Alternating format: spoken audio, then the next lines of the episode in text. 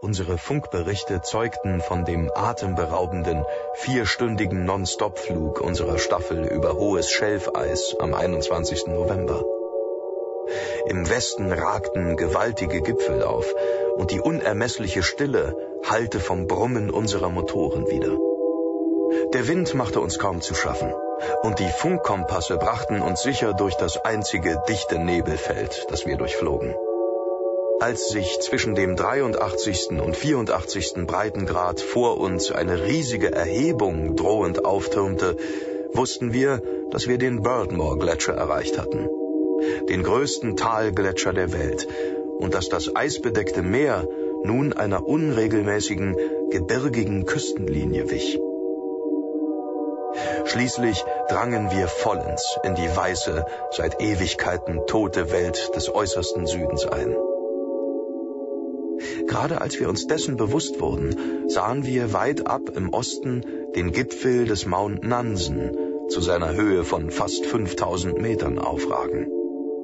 Die erfolgreiche Errichtung des südlichen Stützpunktes oberhalb des Gletschers auf 86 Grad 7 Minuten südlicher Breite und 174 Grad 23 Minuten östlicher Länge sowie die ungeheuer schnellen und ergiebigen Bohrungen und Sprengungen an verschiedenen Punkten, zu denen uns unsere Schlittenfahrten und kurzen Erkundungsflüge führten, gehören bereits der Geschichte an.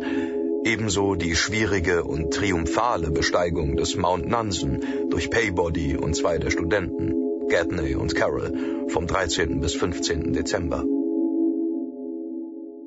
Wir befanden uns knapp 3000 Meter über dem Meeresspiegel und als Probebohrungen an bestimmten Punkten nur vier Meter unter der Schnee- und Eisoberfläche auf festen Grund stießen, machten wir ausgiebigen Gebrauch von der kleinen Schmelzvorrichtung und brachten Bohrer und Dynamit an zahlreichen Stellen zum Einsatz, wo kein früherer Forscher es auch nur erträumt hätte, Mineralproben zu gewinnen.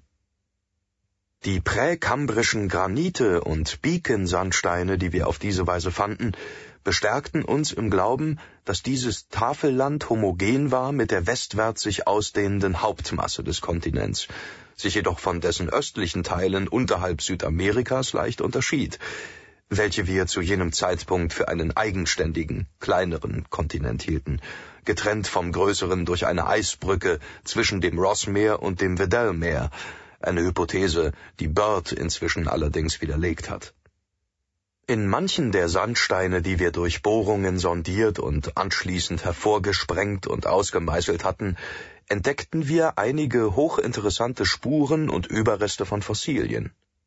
Vornehmlich Farne, Algen, Trilobiten, Seelilien und Molluskeformen, wie zum Beispiel Lingulata und Gastropoda, denen im Zusammenhang mit der Urgeschichte dieses Gebiets allesamt beträchtliche Bedeutung zukam. Außerdem fanden wir einen sonderbaren dreieckigen, gekritzten Abdruck, dessen Durchmesser an der breitesten Stelle etwa 30 Zentimeter betrug und den Lake aus drei verschiedenen, einem tiefen Sprengloch entnommenen Schieferbruchstücken zusammensetzte. Diese Bruchstücke stammten von einer Fundstelle, die westlich in der Nähe des Queen Alexandra Gebirges lag.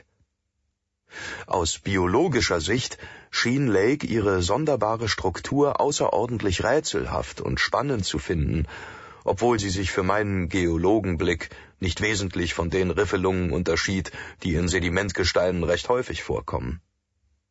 Da Schiefer nichts anderes ist als eine metamorphe Formation, die aus der Zusammenpressung einer Sedimentschicht hervorgeht, und da der dabei entstehende Druck seltsame Verzerrungen bei sämtlich darin eingelagerten Strukturen hervorruft, war ich nicht besonders verwundert angesichts dieses Abdrucks. Am 6. Januar 1931 überflogen Paybody, Daniels, alle sechs Studenten, vier Mechaniker und ich selbst in zwei unserer großen Flugzeuge den Südpol, wobei uns ein plötzlicher Höhenwind, der sich glücklicherweise nicht zu einem richtigen Sturm auswuchs, zum Niedergehen zwang. Es war, wie die Zeitungen es nannten, einer von mehreren Erkundungsflügen, die dem Versuch dienten, neue Landschaftsmerkmale in Gebieten auszukundschaften, wohin frühere Entdecker nicht vorgedrungen waren. Unsere anfänglichen Flüge verliefen in dieser Hinsicht enttäuschend, wenngleich sie uns mit einigen großartigen Eindrücken von den überaus fantastischen und trügerischen Luftspiegelungen der Polargebiete belohnten, auf die wir während unserer Seereise bereits einen kleinen Vorgeschmack erhalten hatten. Weit entfernte Berge schwebten am Himmel wie verzauberte Städte, und oft verschwamm die ganze weiße Welt unter dem magischen Schein der tiefstehenden Mitternachtssonne zu einem goldenen, silbernen und scharlachroten Land dunsanianischer Träume und abenteuerlicher Verheißung. An bewölkten Tagen wurde das Fliegen ausgesprochen schwierig, weil dann allzu leicht der schneebedeckte Boden und der verschneite Himmel zu einer einzigen, mystisch gleißenden Leere verschmolzen, in der keine sichtbare Horizontlinie beides voneinander trennte.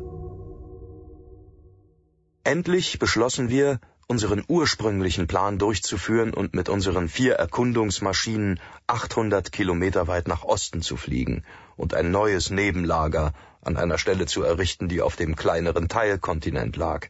Davon gingen wir damals irrtümlich noch aus. Dort gewonnene geologische Proben würden zu Vergleichszwecken nützlich sein. Unser guter Gesundheitszustand hielt an.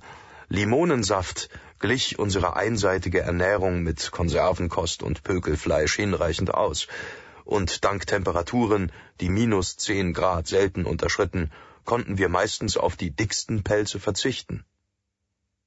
Jetzt herrschte Hochsommer, und wenn wir zügig und umsichtig vorgingen, mochte es uns gelingen, die Arbeiten bis zum März abzuschließen und um eine ermüdende Überwinterung während der langen antarktischen Nacht herumzukommen.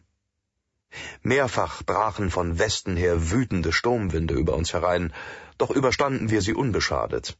Dank Edwards Geschick aus schweren Schneeblöcken behelfsmäßige Flugzeugunterstände und Windbrecher zu errichten und die wichtigsten Lagergebäude mit Schnee zu verstärken.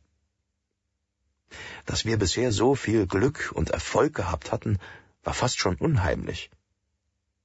Die Außenwelt war natürlich über unsere Forschungen unterrichtet und erfuhr auch von Lakes befremdlichem und hartnäckigem Beharren auf einer Exkursion in westlicher oder eher nordwestlicher Richtung, ehe wir endgültig in das neue Basislager umziehen würden.